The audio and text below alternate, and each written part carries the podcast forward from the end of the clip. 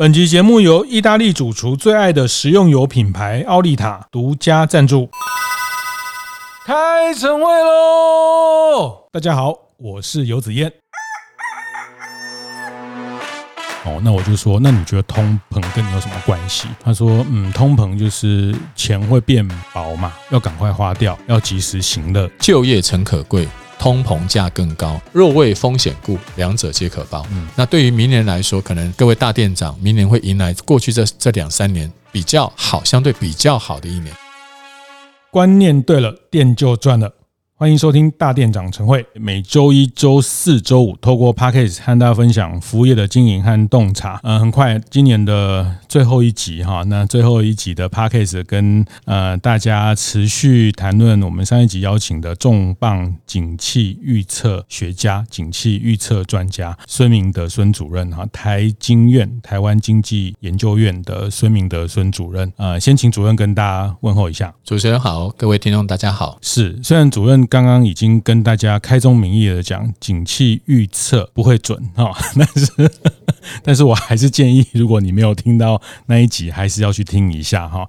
呃，如果不会准的话，就不会呃，他在这边十几年都做这件事情哈，就不会有刚上一集也谈到，越来越多的中大型的企业呃，越来越重视景气预测啊的这件事情跟他营运的关联哈。就所以最近他们的合作案子会。呃都接不完哈，就是很多的呃，越来越多的需求在在这个景气预测的部分哈。那呃这一集哈，我就想延续，因为。在大店长晨会这个节目，呃，陪伴很多服务业经营者。那服务业经营者有有大有小哈。其实我们这边呃，大型的连锁店的跨国的服务业品牌的很多创办人或者是中高主管、中高阶主管也都会在我们大店长社群里面哈。那大家对于整个景气的判断啊，包括接下来国际化的展店哈，其实像在疫情之后的往海外展店的的，就我知道，其实在台湾的品牌在被邀请到海外展店。在疫情之后也，也是又一个新的百花齐放的的阶段哈，因为台湾的品牌呃，在在国际化的能见度还有很大的空间。那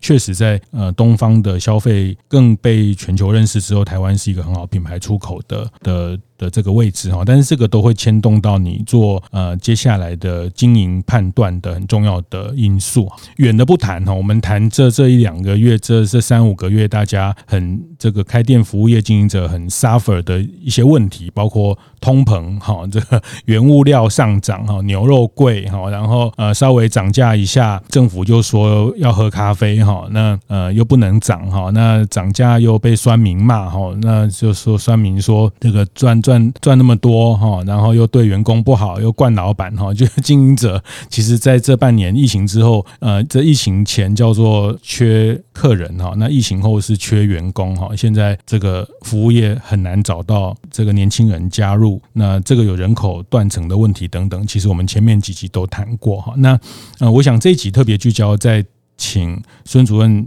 呃，在谈通膨，现在大家最。最热门的，或是最跟职业大家最有关系哈，呃，在谈这个这个题目，呃，我开始之前，我先跟我的制作人哈，那个 Ron 哈，我们聊了一下哈。荣说，其实其实荣陪伴我这这两年录了快两百集哈，那今天这一集是他出发前他跟我说他最无感的一个主题哈，因为他觉得经济学家什么经济学哈，他说这个不在他视线里面。那刚在等呃，在在等主任的时候，我就是把这个呃这本书哈，孙主任的经济笔记哈，这个是今年的金书奖，那呃出版一年已经十刷哈，呃十刷在这个时代是很难很难哈，那个十刷是超过万本的销售。那我就把孙主任的经济笔记翻开目录，我给我的制作人用看，说，哎，那你觉得哪一题哪一个标题你会有兴趣点进去？他看了半天哈，他真的看了半天。我说你快一点，就是说没有人在看到没有？他说好了，那就通膨通缩这一题。哈，他他最近也听到一些 p a c k a g e 也听到一些财经节目在在谈哦，那我就说，那你觉得通膨跟你有什么关系？他说，嗯，通膨就是钱会变薄嘛，哦，所以要赶快花掉，要及时行乐哦，因为如果他现在去买一个储蓄险，然后可能六年后领回三十万，然后与其等那三十万，可能到那时候就变薄了哦，所以现在还趁它还很好用的时候就把它用掉，及时行乐。好，那个这这是对通膨的解读，这样这样对吗？呃，通膨这个字哦，电视媒体常报，财经媒体一直在报，但是一般民众很少了解通膨为什么美国会把它当洪水猛兽。对，那怎么改变了我们的消费行为？对于我们这些店长来说，怎么去理解通膨？是，这才是我这本书里面写到跟别人不太一样。如果只是写到一些泛泛的说啊，通膨钱会变薄，嗯，那你不但不应该去买储蓄险。不但要把手上的钱赶快花完，你还应该再去多借一点钱，嗯，再来花。你现在赶快借钱去花，反正你以后要还的钱都越来越少，是，那你越借越多越好。哦，其实通膨如果照一般民众的感感觉是这样子，但我这边用另外一些方式来分析。呃，物价涨跟通膨本来有一些本质上的差异，嗯比如说寒流来了啊，石目鱼有一些，所以石目鱼就变贵了，或者是台风来了，菜就变贵了，这个叫东西变贵。对，那通膨不是，通膨不是石目鱼或者是菜，通膨是很多东西一起涨。嗯啊，大部分的东西都涨价叫通膨，所以第一个要范围广，第二个要幅度大。如果呢，整个的物价大家加总起来，那物价通通加总起来，你买的柴米油盐酱醋茶，或者是食衣住行娱乐。你一个月花了这么多钱，然后跟去年相比，你买一样的东西，你可能多花了百分之五、百分之八，那个通膨就很厉害。如果只有百分之一、百分之零点几，那就不是很厉害。因为通膨一年之内，如果照美国他们的标准，两趴以下都算还好，两趴以上才要警戒。就跟人的血糖可能超过一百，你就要警戒，叫糖尿病或者超血压超过一百二，就是说你血压高，它都有个指标在，所以超过两趴，美国他们是用这个标准，这个叫做幅度大。第三个叫做时间长。如果只有菜涨，因为你知道那个菜种一下就种出来了，过了几个礼拜，或者你从菜国从国外买菜价就不涨了，这个叫做时间长。但是如果那个就是我刚说的那个菜，如果两三个礼拜就处理完，那不叫时间长。OK，但如果它的物价已经连续涨了好几个月，然后有去无回，那个就是时间长。所以幅度大、范围广、时间长这三件事情都要符合，才叫通膨。好，接下来通膨怎么影响你的生活呢？我举一个美国的例子，美国人一年大概平均的一年的一个家庭要花六万块美金，六万块美金大概是一百八十万台币，大概每个月就十五万台币，因为美国东西很贵。是，好，他每个月要花十五万，然后房呃房屋支出，比如说房租管理费，大概占了六万块。那美国去年跟今年他们的大家都看到哦，他每每次要公布美国物价涨七趴，对对，然后报纸就开始写七趴有多恐怖，你还是听不懂。你要知道美国的房那个。房租跟管理费，它总共涨了八趴，所以六万块如果涨了八趴，六八四十八，所以你你去年六万块的房租，你今年花六万五千块，是还有管理费都涨了，你要多花五千块。第二个是吃，美国人的吃可能一个月大概三万块，三万块我觉得还算少算了吧，三万块就是一天一千呢，你一家一天一千，以美国那种物价水准，你吃个汉堡都不止那个钱，好，算一千好了，所以一个月三万，那物吃的东西涨了十趴，所以每个月呢要多三千，去年三万块一个月吃饭，现在今年。要三万三，嗯，还有美国人交通，你知道我们他的通勤距离很长，我们在上一集有讲过，为什么电动车推不动？通勤距离太长，所以美国人一个月呢，可能油钱要花两万块，哇，两万块，我们台湾好像花不到两万块，但是因为台湾距离短，而且大部分人都搭大众运输工具，美国人天天都开车，远的还坐飞机，美国人一个月的交通支出假设是两万，然后油价跟去年相比呢，大概在今年七八月的时候涨最多，大概涨两成，所以你的加油钱要多四千。我们刚刚把刚刚那个账算一下，你的。房租管理费多五千，然后加油多三千。然后吃也多个三千，这样就一万多块了。接下来下一个问：美国人有加薪吗？没有，今年加薪的幅度有加，但没有加很多。是老板今年呢，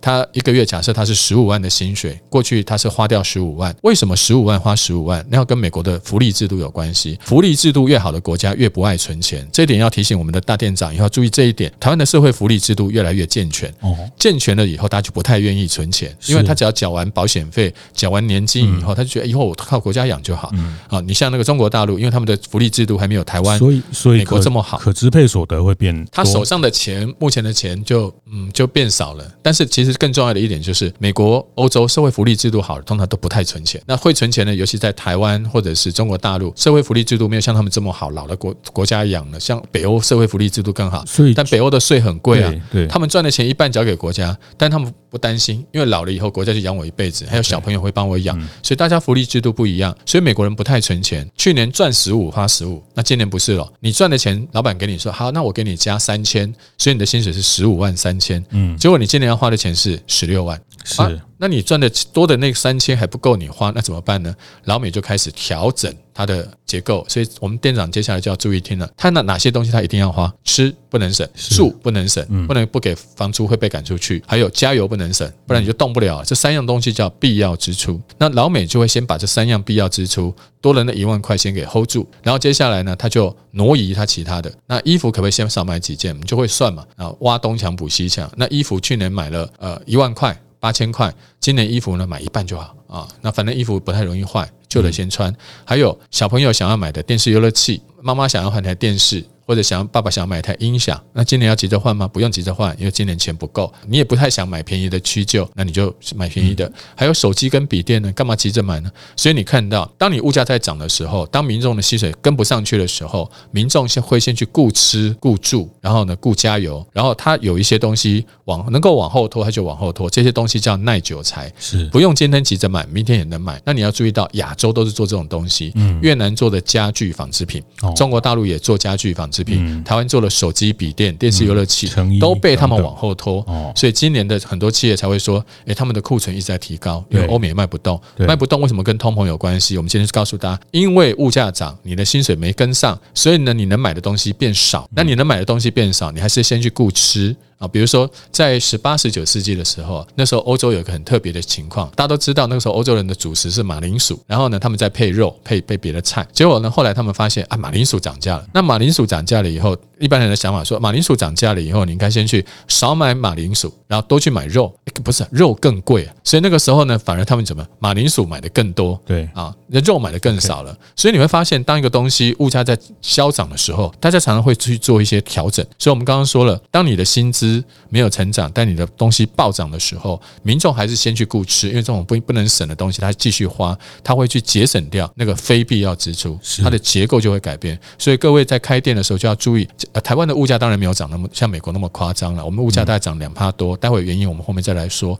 但是当你以后听到物价在涨的时候，你就要想到，哎，我们公司开的店，我们是卖什么呢？比如说我们是卖家具的，那这些家具装修，那民众当他物价吃掉他的购买力的时候，我们这个家具装修是不是他就不用急？然后会往后拖，或者我们是卖家电的，我们很容易就被人家往后挪了啊！除非我们那个产品他非常想要，但如果我们卖的是吃，我们卖的是加油。或者我们卖的是那种房租跟房租有关系的，它省不掉的，是这些东西呢，它会继续花。有些东西你能不能涨，你自己就知道了。我们这个店该不该涨价？它跑不掉了，你就涨价嘛。它跑得掉了，你这时候涨价只是把它赶走，或把它价往后拖而已。所以大家听完这个通膨哦，才发现原来这个概念本身不是只有很单纯的我是不是要现在及时行乐，而是对我们经营管理者来说，要知道我们是被人家往后拖还是不往后拖。我们涨价以后，它是不跑得掉？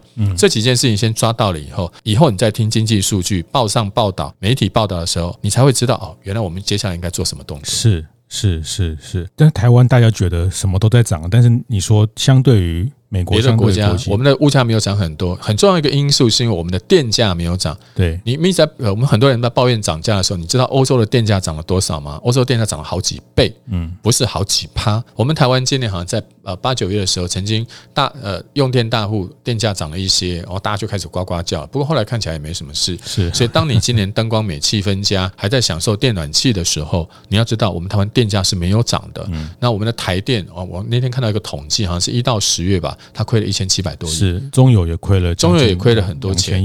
然后如果你是换别的国家，其实我们中油跟台电的贴补贴，在别的国家也都是这样补贴。是欧洲每个国家都花了经济 GDP 的三趴。嗯，那你中油跟台电，你把那个几千亿算到台湾的一年，台湾国民所得大概二十兆，你拿那个三千亿、四千亿往下面一除，大概也是这个比例，都是三趴以上。而且这个冬天还没过完，现在还只过一半，未来明年的一月、二月还有还是很冷，所以在欧洲他们还要再持续补贴电费，光是这一点。就让我们台湾很多物价涨不起来。如果我们台湾的物价，当时的我们的电价、油价、天然气是照欧美那种涨法的话，我们今天天然气一涨，你看那个小吃摊，它怎么他们怎么维持啊？电价一涨，我们很多开店每天都左一个电灯右一个电灯的，还有那些空调，那不是全部都涨价了吗？所以，我们台湾的今年的物价，大家可能感觉比较多的是在食材，因为这些进口食物的价格是大家比较没有办法，政府比较没有那个工具去挡很多，大概就是货物税、牛肉啊，这个大概都是四四十八五。有一些货物税、关税你是可以降，但是要像电价或者是天然气去补贴，那就做不到。我们因为我们台湾的民众，他因为这两年都没出国，你也搞不太清楚别的国家电费是多贵。如果你可以出国的话，你到欧洲，你发现诶，怎么他们空调都要半夜才开，你就知道他们的电费有多贵。因为电费贵，所以他们如果反映到一般民众的生活水准是差距很大。所以台湾民众常常我，因为我们台湾有时候大家在抱怨，并不是拿来跟别人比，而是跟过去比。因为我们今年比去年贵，我们啊物价涨了，我们好痛苦。但是你要发现，如果我们刚刚我们在上一集有说，以人为镜，可以明得失。如果当你发现韩国的泡菜，他们的民生必需品，韩国的泡菜涨了多少？嗯，日本的。拉面涨了多少？而你台湾的卤肉饭、我们的排骨饭、我们的涨幅没有人家多的时候，你出国一次再回来，哦，原来我们台湾的物价没有涨那么多。但是要经过国际比较，是。但一般民众并不知道，他不是跟别人比，他是跟过去比。当然，他的感受会比较深。所以我还是要在这边特别提醒我们的民众：台湾今年政府在平抑物价上面，其实花了很多努力跟资源。要不然，我们台湾要是电那么贵，是天然气这么贵，我们的物价早就已经不是这样子了，早就涨翻天。今年有选举。啊，啊，当然是，我们有选举，美国也有选举啊，大陆有二十大，很多都有选举，是，所以选举不倒不构成唯一的因素。我觉得我们的政府这次有抓到一个点，因为我们台湾有公营事业、国营事业，对。中油跟台电，那别的国家未必能够去掌控这一点，所以有抓到重点了，所以在物价掌控上做的还不错，但是可能在其他方面，你你还是有管控不到的地方啊，比如说那些进口的食物那种东西你管控不到，所以还是民众会感受到物价上涨的压力。是是，选举是我们上一集有谈到，其实呃这个呃选举也是一个景气预测的一个一个变数哈，一个参数之一。刚你提到。对，为什么美国把就通膨？为什么对这个执政者来说，它当做一个洪水猛兽？那就食材涨，食材涨就就商品涨嘛，反正就是买来进货的东西贵，然后就就售价就变高嘛，售价变高，薪资员工的钱再再跟。对，为什么对上班族、对工作者来说，觉得那老板你东西卖贵了，所以我就要加薪啊？那这件事情为什么为什么通膨会成为一个大家在，比如说这个美国也是花了很大力气，然后它不惜整个股市的一个动荡，还是要持续的去做升息等等，去压抑通膨？就问通膨这个这个灾难或者这个冲击，它它的它的危险是什么？我们刚刚已经说了啊，通膨会让你的购买力跟不上，所以民众会去调调薪、调调节，那调薪。没有那么快的调薪，通常都有一个调节的时间点。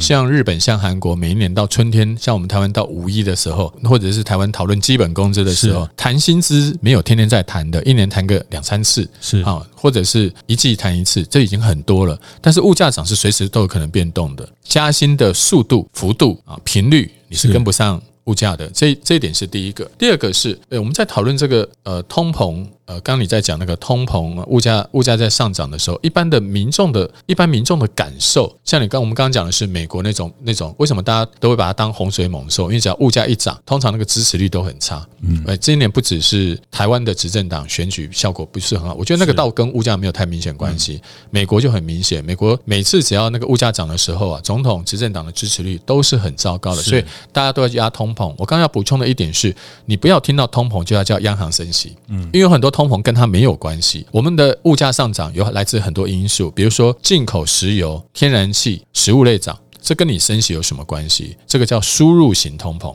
进口通膨是。第二种通膨呢，叫生产型供给方的通膨，比如说像中国大陆，中国大陆前一阵子工厂没开工，嗯，然后常常就停三不五时就停工停工，所以他们的工厂呢就常常有一搭没一搭的做东西，东西生产都不够，就突然呢有一天他们宣布解封了，对，所以大家民众都跑跑到药房去感买感冒药了，才发现啊，原来过去这一段时间感冒药工厂啊有些也停工了，材料也不太够，原物料生产不够，感冒药呢，它比如说十种药混在一起，少一个药呢，那个药效就不对了，是。所以呢，你也不可能说，哎，那个少一个药，就跟那个汽车前两年缺 IC 一样，万事俱备，只欠 IC。对，那那你可不可以说，老板，那你车先给我，没有 IC 我自己看着办。是，你可以吗？你连门都打不开。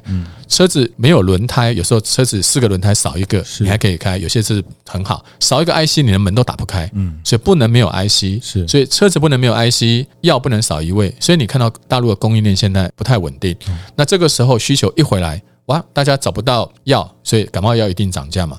这个时候你说好，那我们来央行升息没有用啊，嗯，大家照买。你央行升息只让大家更辛苦。我们除了要付药钱买不到药，还要付你的利息钱。升息对于我们刚刚讲的进口。跟你的生产供应链中断是没有用的。它唯一有用的是什么呢？比如说你的股市大涨，房地产大涨，造成大家购买力提升。那相对于哦，原来过去的我这两年股市有股票赚钱，房地产有赚钱，所以我砸钱不手软。然后老板加薪加得快，我砸钱不手软，大家愿意付出更高的呃价格去买东西，物价会涨。央行。升息只对这部分内需消费有用，它对进口没有用。所以，我们很多人，也就是我在上一集、这一集一直强调的，很多人对这种经济数据常常有一些误解。通膨叫央行升息，因为媒体是这样写。对。但是进口的通膨找央行没有用。去年我们央行总裁也说了，还有一种就是供应链中断，你通膨有什么用？现在就是没货啊。比如说前两年刚开始要抢口罩的时候，就是没有口罩。那好，因为现在口罩涨价，所以央行升息压抑需求，怎么能压抑？或者是个疫苗。刚开始的时候，假设国际疫苗都很少、很贵、供不应求，你也不能升息。所以大家一定要记得，升息治通膨只能治那种内需过热、那种什么进进口的啦，或者是供应链不稳定的，你升息没有用。所以要对症下药，确诊。才要吃清冠一号，是雀斑跟湿疹要去皮肤科拿药，嗯啊，不是什么都拿清冠一号乱吃，到时候皮湿疹皮肤越来越痒，那样就不行。所以那这一波的通膨的呃原因是台湾的话，大概都来自于境外。我们台湾哪有内需过热？前两年，大家我们这些店长前两年辛苦的很，好不好？嗯前两年那个三三级警戒，我们根本人不能不能上街，然后动不动就要外卖，然后那时候第一年的时候把大家搞得鸡飞狗跳，第二年大家才有一些经验，然后有一些食材包装、外送服务开始搭配，是，所以后来就慢慢就要比较习惯。但因为台湾是个海岛嘛，然后所以各种原物料啊，都要靠做面包啊，做做开开牛排馆啊等等，都是靠靠输入啊，所以这个变成说呃外部的这个，特别是。美国为首的很多美元的交易，那美国的这一次的通膨，呃，当然，它从零八年的金融海啸之后疯狂印钞票等等，疫情之后，这个这个都是应该都是原原因嘛？是，那这个这个原因。在明年或者是在接下来的这个比较长的时间，它它没有办法，还是没有办法那么快消化掉，对，要花很长时间，因为美国从呃二零零八零九年以后，它就有好几次量化宽松，除了之前二零二零一零到二零一五吧，它有三次的量化宽松。好，本来二零一八二零一九把它收掉了，收一半，金融市场就爆了，所以那个时候紧张了。然后再加上二零年的疫情，疫情之后美国又量化宽松，它本来的联准会的资产。规模是四点五兆美金，到了疫情之后呢，它开始疯狂印钞，变成九兆美金。你知道，从四点五变九兆是多一倍哦。所以呢，就把股市、美股推得比天高，美国债、所有的房地产全部都推得比天高。那现在后来美国发现，因为你把股股债房全部都推上去了，所以当然你的物价会水涨船高，你压不下来。所以从去年二零二一年开始，年中开始，美国物价就是八趴。一直往上冲，美国物价涨八趴，我们刚刚已经说过那个严重性了，等于是一个人在发烧。那如果你用经济的来形容发烧的话，一般人的发烧是三十七度半，所以呢，物价超过两趴就等于人的三十七度半。那美国上一次公布的数据是七，物价涨七，前几个月还有八，还有九的，所以你用人的体温来衡量呢，它应该涨到三十九度半，四十度。如果发烧呢，很快就退烧也就算了。他已经发烧半年、一年了，都是都是高烧四十度，所以当然要赶快抓去吊点滴、打退烧针，医生给他急救。所以美国的通膨目前处还处于急救。接下来可能要处于康复状态吧，恢复状态吧。急救完了以后，病人开始奄奄一息。那你说，哎，开，慢慢去健身啊，练一下身体啊，这个身体不行啊，好，然后开始恢复正常饮食，没有那么快。你刚从加护病房啊，先去恢复一下，一般病房再观察一下，看那个生命迹象有没有慢慢稳定，然后接下来才能回到正常生活。所以美国现在。还在处于急救状态，好吗？美国现在还是升息啊，美国的缩表还在持续，所以现在就谈论美国的通膨已经过去了，还是工具是不是要退场了？还太早。美国自己也也说了，他们通膨只是稍微低一点，它从高烧四十度现在降到三十九度半，有改进。但还是还是不行，还是不够的。所以，我们接下来看到了美国的升息的动作，可能要维持到明年上半年。好，升息停了，因为美国现在发现它有金融风险，对，什么虚拟货币也爆了，什么退休基金也也垮了，还有前两天美国一个对冲基金也有也有状况，他发现好像有金融危机，所以这个时候他稍微按兵不动，他没有升息，但他下面的缩表，刚刚我们说的资产负债表从四点五兆变九兆，他还在缩，缩表可以用怎么样形容呢？关小火。你现在煮个开水啊，你现在要把那个开水让它冷。第一种方法是把盖子掀了，吹气，那有用吗？你下面的瓦斯还在烧。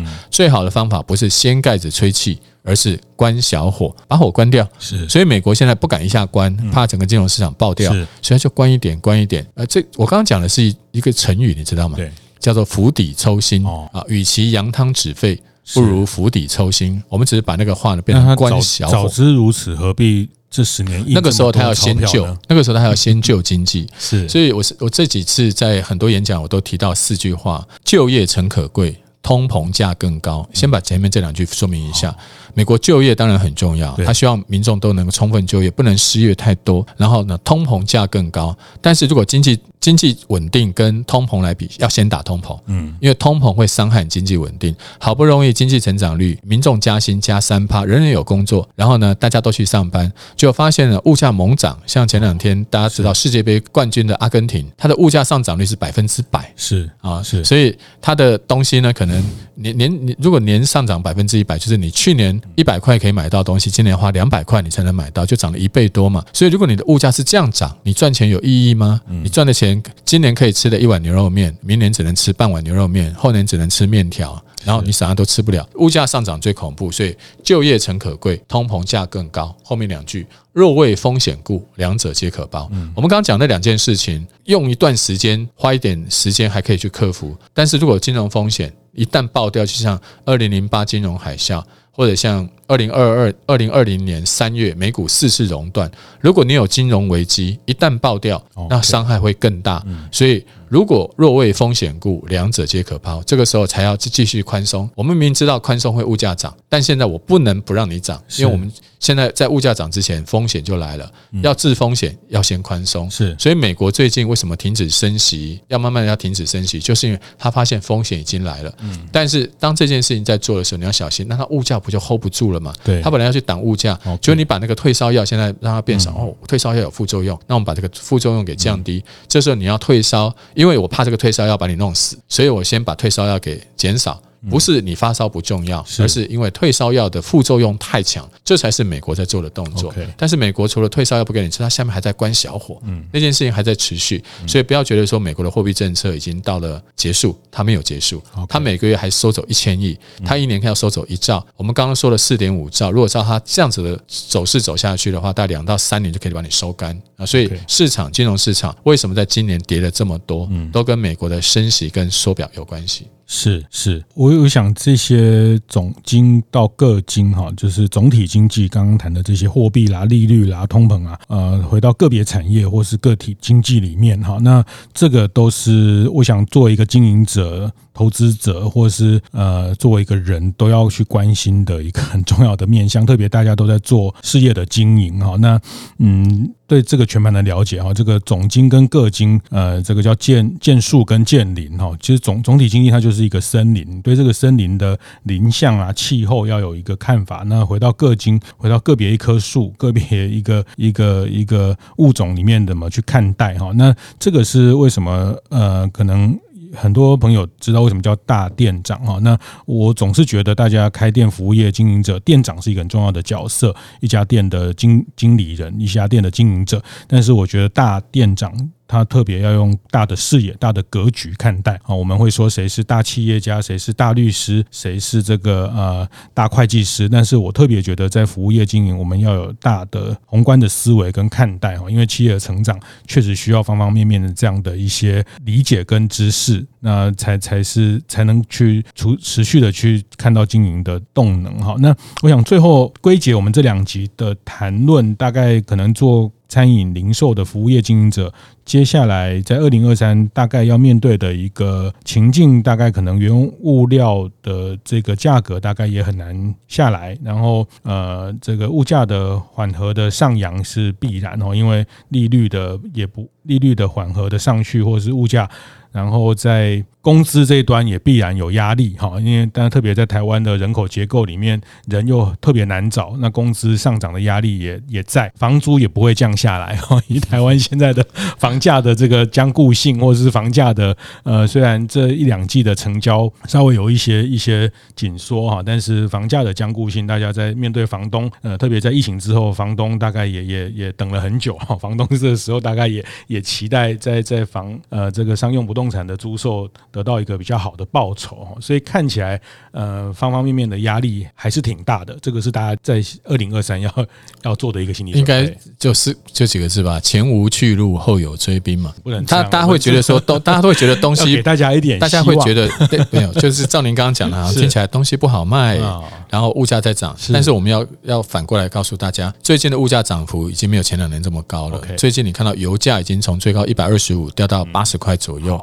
最近很多物价在缓和。第二，疫情解封了，疫情前两年才严重，你根本人不能上街。今年从四月开始，你看到大家都已经打了三三剂、四剂疫苗，民众现在政府开放的也越来越多，出国观光也开放了。虽然现在看起来天寒地冻，台湾感染数多，但等到明年年初，那接下来观光客就会开始。到台湾来，你最近其实已经看到一些商务客已经来了，接下来观光客也会来，所以明年虽然我其实反而对这些大店长来说，明年会是一个比较好的一年。明年我们的出口投资，因为欧美的景气不好，你卖不动的，但是我们台湾因为前两年压抑了一些消费，是。民众被关在家里啊，前两年没出国啊，然后这个时候今年你看到四五月以后解封之后，台湾民众上街观光景点、百货公司周年庆，其实生意大都比前两年要好，所以对于很多的零售、观光、餐饮来说，最近你看到它的经济数据比前两年好的太多了，所以你才会找不到人呢。如果照前两年那种生意，根本不用找人，反正也没生意。现在找不到人是因为你有生意了，但是他的员工呢？前两年因为这些员工都改行了，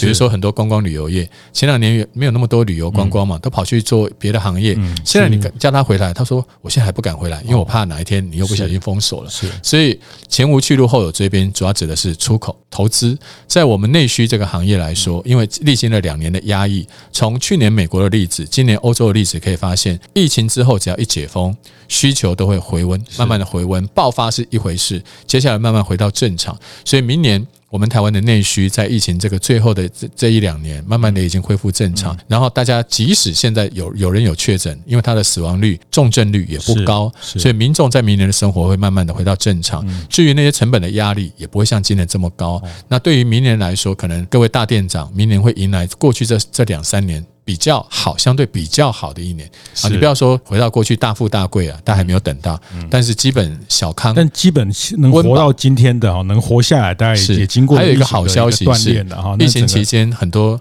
中小企业有没有维持下去，是现在能够维持下来的，要么就是经营模式比较特别，要不然就是比较大家的。这个叫反反打不死我的，就是让我更强大，大概是这个。谢谢谢谢孙主任帮我们带来最最棒的一个的消息，跟呃，这不是盲目的信心哦，它确实是有所本哦。那我特别推荐大家可以。呃，去把这本书孙主任的经济笔记，呃，看一看哦。我觉得这里面大家常常看到的报章、杂志、财经媒体的这些呃经济的用词，大家在这里面都有非常口语、非常浅白、非常呃国中二年级程度就可以理解的。哎，差不多了哈。现在国中生的课本很难，好不好？我以为你现在国中生的课本是我们比较不容易懂，这个小六的程度就可以理解。这本书，呃，我我记得我就在好几个企业家。我每次遇到他们呢，他就我说看了没有？他说我看半本了。是我他说你这本书很容易，你随便从中间任何一章看进去，你就很容易看。我特别我说，然后我就问他说你有没有看到那个？他说没有，我刚好从后面开始看。所以这本书从前面看后面看，它是没有什么章节顺序的。对于各位 要慢慢了解你日常，因为我们大店长平常有时在店里面要跟客人沟通。要跟同仁沟通，要到总部去报道，是或者要跟供应商讨论一些事情。当你懂一些经济基基本的一些讯息，没错，你很容易跟别人沟通。你会发现啊，有一个客人告诉你说最近一些什么事，你才知道哦，原来他在讲的是一个，因为他的行业嘛，所以他讲的这个不是目前一个经济的一个情况。是你在介绍你的产品的时候，如果能够搭配上一些，比如说经济里面的一些观念、用词、术语，相信对你的销售会非常有帮助。是是是，这个这个是是真的一个一个呃商业的一个一个尝试的素养，然后商业的素养。那其实我特别喜欢他最后一章在谈呃台湾经济的整个转折啊。其实今天没有时间谈这个部分。其实呃，我觉得就像上一集的结论，这个从历史去看到预测。预测跟历史其实一体两面。那其实我觉得大家现在在事业的经营，在产业经营，在这个连续的过程，台湾怎么走到今天的这个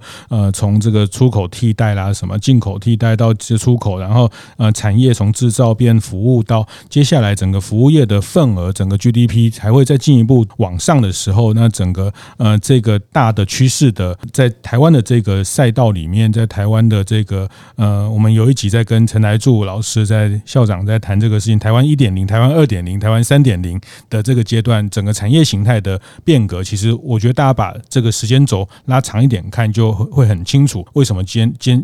会成为这样台湾的这个服务业消费的这个呃情境跟这个市场的可能，那接下来往后看，其实就就容易去判断，容易去预测也好，或者是去想象哈，因为它。因为我觉得所有的事业经营都不是不是用坏了哈，没给你做 做几页，阿美你会做冷页哈，不是都不是用喊的，它其实都有一个一个推论的过程。那这本书是呃大家训练一个推论的思考非常好的。那在二零二二的最后一集跟大家分享，那也祝大家在新的一年二零二三哈，那个要讲什么？要讲心想事成，万事如意。是啊，这个否极泰来哈，那个闷了两三年之后，其实。呃，就宏图啊要大展的时候了。谢谢，谢谢孙主任跟分享，谢谢，谢谢。会后记得在 Apple Podcast 订阅、评分、留言。有任何想在晨会上讨论的议题，也欢迎提出。大店长晨会，下次见，拜拜。